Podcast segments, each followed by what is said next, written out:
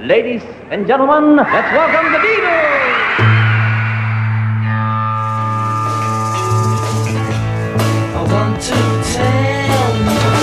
About the Beatles, der Podcast zu den Fab Four mit Malte Asmus. It's great, it's sold, it's the bloody Beatles, shut up.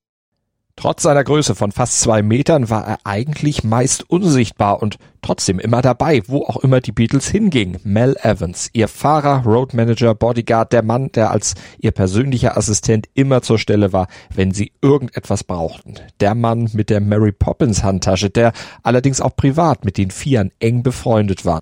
Um den und um seine Bedeutung für die Beatles geht's heute hier bei I Want to Tell You About the Beatles auf meinmusikpodcast.de und er ist auch einer, der durchaus verdient hätte, als sogenannter fünfter Beatle tituliert zu werden. Mel Evans, der sanfte Riese mit dem großen Herz und der dicken Hornbrille. Big Mel, ein enger Freund und mies bezahlter Angestellter, das muss man auch sagen, trotzdem treu, ergeben und loyal, der vom Cavern Club bis zum Rooftop-Konzert alles vom Anfang bis zum Ende der Band hautnah miterlebt hat und dessen Leben auf so dramatische Weise mit gerade einmal 40 Jahren 1976 in einem Motel in Los Angeles endete durch vier tödliche Schüsse der Polizei. Aber fangen wir vorne an. Die gemeinsame Geschichte von Mel Evans und den Beatles begann, wie alles begann, im Cavern Club. Im Cavern, da verbrachte Evans, der eigentlich Telefontechniker war, nämlich immer seine Mittagspausen. Denn Evans war Rock'n'Roll-Fan durch und durch. Eigentlich war Elvis sein großes Idol, aber dann sah und vor allem hörte er im Cavern die Beatles.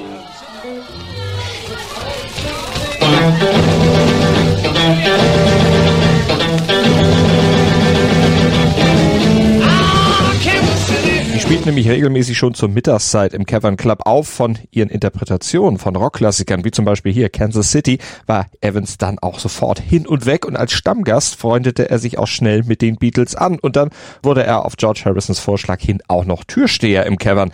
Das sei ein Job wie geschaffen für Mel, meinte George damals und sagte zum Manager des Cavern, du brauchst einen Türsteher? Dann nimm doch Mel. Und zu Mel sagte er, mit dem ihm eigenen spröden Harrison Charme und Witz. Mel, du bist groß und hässlich genug, warum machst du denn das nicht mit dem Türsteherjob? Mel war ja auch ein paar Jahre älter als die Beatles schon, von daher sowas wie ein großer Bruder und zwar ein richtig großer Bruder. Ein paar Zentimeter größer war er als die vier, fast zwei Meter Maße und er war vor allem verdammt breit und damit war er für den Job als Türsteher mehr als prädestiniert. Seine imposante Erscheinung machte ihn quasi zum Idealtyp eines Türstehers. Und das war auch eine Eigenschaft, die den Beatles gefiel. Und als deren Tourleben dann immer stressiger wurde, die Fans immer aufdringlicher wurden, dann holten sie Mel ins Team, aber nicht nur wegen der Größe, sondern weil Mel sich einfach auch durch nichts und niemanden aus der Ruhe bringen ließ und auch in den hitzigsten Situationen immer besonnen und ruhig blieb. Und das war eine weitere Eigenschaft, die für seine Jobs als Bodyguard, Roadie, Fahrer und auch persönlicher Assistent essentiell war. Hab's eben schon gesagt, er war sowas wie der große Bruder, der eben auf einen aufpasst und in hitzigen Situationen im Hintergrund steht und einfach da ist, falls es einzugreifen gilt. Denn hitzige Situationen erlebte Mel mit den Beatles dann doch einige, zum Beispiel schon bei einem seiner ersten Einsätze als Fahrer zu einem Konzert. Daran erinnerte sich Paul in der Anthology zurück. And we were going up the motorway and the, the windscreen got knocked out by a pebble. So Mal just put his hat on backwards, punched the windscreen out completely and like drove, you know, but of course this was winter in Britain, and it was freezing. And because it was fog, he was having to look for the curb all the time, all the way up to Liverpool. You know, it's like 200 mile. Und das alles mit einer Eselsgeduld und ohne auch nur zu murren oder zu meckern. Das war Mel Evans. So behielt er auch in den hitzigsten Situationen während der heftigsten Fan-Tumulte immer die absolute Ruhe. Nur einmal nicht. 1966 nämlich auf den Philippinen. Die Beatles hatten eine Einladung der First Lady Imelda Marcos ausgeschlagen und damit, ohne es zu wollen, das ganze Land inklusive der Polizei brüskiert und gegen sich aufgebracht. Sie flüchteten vor dem wütenden, schimpfenden, tretenden und spuckenden Mob durch die ganze Stadt, durch ganz Manila und erreichten einem wahren Spießrutenlauf dann endlich den Flughafen und ihre Maschine nach Hause. Aber in Sicherheit waren sie dann doch noch nicht, denn das Management inklusive Mel musste wieder aussteigen und das brachte den Riesen Mel Evans dann völlig aus der Fassung, erinnerte sich George in der Anthology. And Mal, who was the nicest, gentlest person was a big guy, but he was really sweet. He went past me on the uh, down the aisle of the plane to get off, and he was breaking out in tears. And he turned to me and he said, tell Lil I love her. That's his wife. Because he thought that was it, you know. I mean, the plane was going to go and he was going to be stuck in Manila. Mel musste springen, beziehungsweise sprang sogar freiwillig, wenn die Beatles etwas brauchten. Er las ihnen quasi jeden Wunsch von den Augen ab, sei es ein Joint, ein bestimmtes Getränk, was zu essen oder einfach auch nur Socken. Socks Mel, dieser von John gemurmelte Wunsch, der reichte und Mel lieferte. Und manchmal kamen auch alle vier auf einmal mit Wünschen. Er musste sich dann auf seinen Instinkt verlassen, diese Wünsche dann zu priorisieren, um keinen der Beatles zu verärgern. Und um diese Wünsche zu erfüllen, dabei half ihm seine große Tasche. Die hatte er immer bei sich und die war schon für alle Eventualitäten gepackt. Und wenn in seiner Mary Poppins Tasche mal das gewünschte Ding nicht drin war, dann fand Mel Mittel und Wege, um es blitzschnell zu besorgen. Ganz egal, an welchem Ort die Beatles gerade waren und egal, wie schwierig auch die Situation gerade war. Neil Espinel erinnerte sich an eine Situation, als die Beatles mit einem Boot in Amsterdam auf einem Kanal schipperten. Uh, I think John and uh Paul or somebody spotted a couple of uh, students yeah. walking along the bank with those capes on. Uh, we we uh, we found them somewhere in Amsterdam and then got them copied in uh, in Hong Kong, and they were the capes that were used in Help. Was Neil hier verschweigt, Mel musste über Bord springen, an Land schwimmen und dann die Studenten fragen, woher sie diese Capes hatten. Solche Jobs musste Mel erledigen und tat das auch, natürlich, ohne zu murren. Als Junggeselle Paul mal ohne Haushälterin war, da sprang Mel auch ein, zog kurzzeitig sogar zu Paul in die Wohnung. Ja, es war manchmal auch ein erniedrigender Job, den er machen musste. Klos schrubben und solche Sachen. Und es war auch noch schlecht bezahlt. Mel verdiente während der ganzen Zeit an der Seite der Beatles gerade mal 36 oder 38 Pfund die Woche. Aber dafür war Mel, genau wie übrigens auch der ebenfalls schlecht bezahlte Neil Espinel, wir haben über den auch eine eigene Folge gemacht, überall dabei. Auf Tour, am Filmset, im Studio, in Indien beim Maharishi und Mel war auch der einzige aus dem Inner Circle der Band, der bei der Trauung von Paul und Linda anwesend war. Und mit Paul fuhr er zudem regelmäßig in den Urlaub, zum Beispiel auch mal auf Safari nach Afrika und er war auch bei allen Filmprojekten der Band dabei, bekam sogar kleinere Rollen. In A Hard Day's Night zum Beispiel trägt er einen Kontrabass durchs Bild und in Help, da spielt er einen verwirrten und verirrten Schwimmer, der erst in den österreichischen Bergen aus einem Eisloch auftaucht, später am Strand der Bahamas. Das ist eine Art Running Gag dieses Streifens. Und bei Magical Mystery Tour, da spielt er einen Zauberer. Mel war also wirklich bei allen einschneidenden Erlebnissen der Band mit dabei. Über Manila haben wir schon gehört, aber er war zum Beispiel auch bei den Drogenerfahrungen der Band mit dabei. Zum Beispiel als Bob Dylan die Beatles in New York mit Marihuana bekannt machte. Und Paul damals erstmals richtig high wurde und er glaubte er plötzlich den Wahnsinn des Lebens entdeckt zu haben und da brauchte er auch Mels Hilfe. And I went around trying to find our roadie. Mal, Mal, Mal, get a pencil and a paper. I've got it, I've got it. And Mal, was a bit out of it, he couldn't find a pencil and paper anywhere. But eventually, in the, in the end of the evening, he found it, and I wrote down my, my message for the universe. You know, I said, "Now keep that, keep that in your pocket."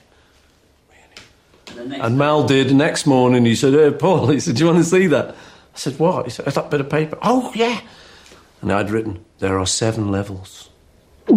Mel war auch dabei, als alle anderen außer Paul ihre zweite LSD-Erfahrung machten, an diesem Abend in Los Angeles, von dem ich euch auch schon in der Podcast-Folge über die Beatles und die Drogen erzählt hatte, als Peter Fonda ihn immer wieder erzählte, dass er wisse, wie es sei, tot zu sein, weil er sich selbst mal ja mal fast erschossen hatte.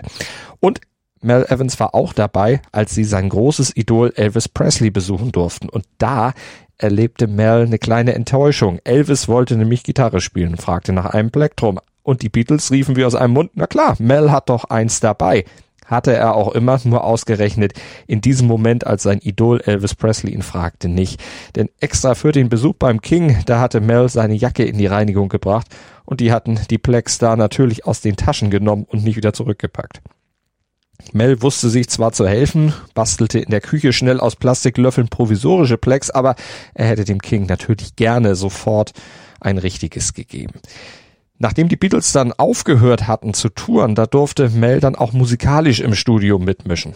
Bei Yellow Submarine und You Know My Name zum Beispiel, da sang er im Background mit auf You Won't See Me spielte er Hammond-Orgel, obwohl spielen, naja, er hält eigentlich eine Note während der letzten Strophe des Songs gedrückt.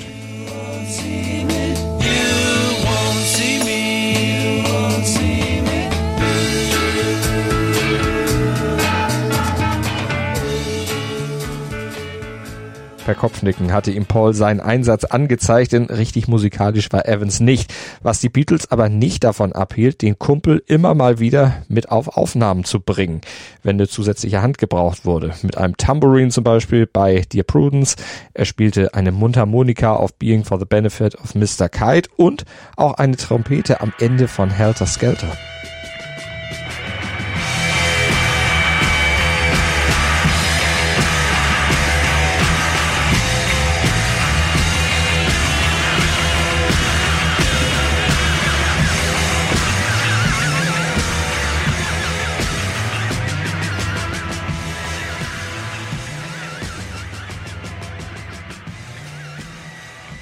Einsätze waren allerdings jeweils nur kurz und wie hier eben gehört, eher so in den Hintergrund gemischt, trugen aber doch zur Atmo der Songs bei.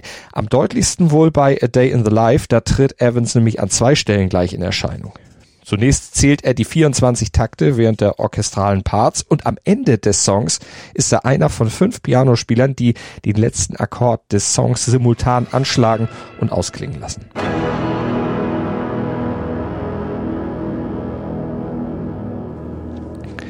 Das Ende der Beatles bedeutete dann auch für Mels Leben eine tiefe Zäsur. Sieben Jahre lang hatte sich sein ganzes Leben eigentlich nur darum gedreht, den Vieren jeden Wunsch von den Augen abzulesen. Zwar begleitete er sie auch auf ihren Solofaden später noch, aber eben nicht mehr Fulltime. Es mussten auch noch andere Aufgaben für Mel her und so versuchte er sich auch als Produzent, arbeitete zum Beispiel auch mit Badfinger an ihrem ersten Album Magic Christian Music zusammen, produzierte für Apple ihren Hit No Matter What. No matter what you are, I will always be with you.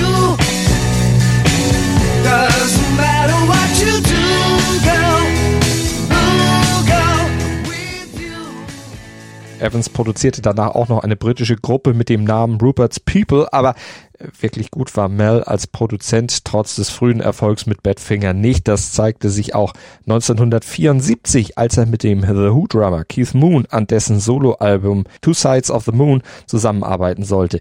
Die ersten Aufnahmen waren derart schlecht, dass Evans noch während der Produktion gefeuert wurde. Sein ohnehin nicht sonderlich groß ausgeprägtes Selbstbewusstsein litt darunter natürlich extrem. Evans verfiel mehr und mehr Alkohol und Tabletten und das führte ihn immer, immer tiefer nach unten. Seine Frau wollte die Scheidung, Evans flüchtete nach Los Angeles, dort wollte er eigentlich ein Buch über seine Zeit bei den Beatles schreiben. Living the Beatles Legend sollte es heißen.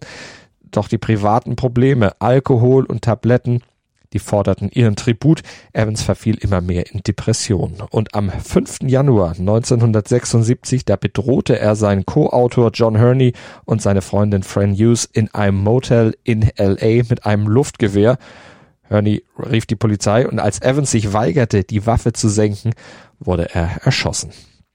Traurig ist nicht nur sein Ende, sondern auch das, was danach kam. Das Motel stellte Evans noch Ehefrau, nämlich die Reinigung des Teppichs in Rechnung, auf dem Evans starb, und die Urne mit seiner Asche, die ging auf dem Postweg zurück nach England zunächst mal verloren und tauchte erst viel, viel später wieder auf. Aber nicht so spät wie sein Nachlass, seine Tagebücher, Lyric Sheets der Beatles und viele Fotos, dieser Nachlass wurde erst zehn Jahre später im Keller eines New Yorker Verlags wiedergefunden. Mittlerweile sind die Tagebücher aber wieder im Besitz der Familie Evans. Das erzählt der Beatles-Biograf Mark Lewison, der sie in den nächsten Jahren gerne auswerten und dann auch veröffentlichen würde, um wirklich alles über die enge Freundschaft von Mel zu den Beatles und seine Bedeutung für die Beatles ans Licht bringen zu können. Dir hat dieser Musikpodcast gefallen? Dann abonniere, bewerte und empfehle ihn weiter. Mein Musikpodcast.de, Deutschlands erstes Musikpodcast-Portal. Von ABBA bis Zappa. Hast du selber einen Musikpodcast und willst ihn bei uns kostenlos hosten? Klicke einfach meinmusikpodcast.de slash meine-podcasts. Mein Musikpodcast.de, Deutschlands erstes Musikpodcast-Portal.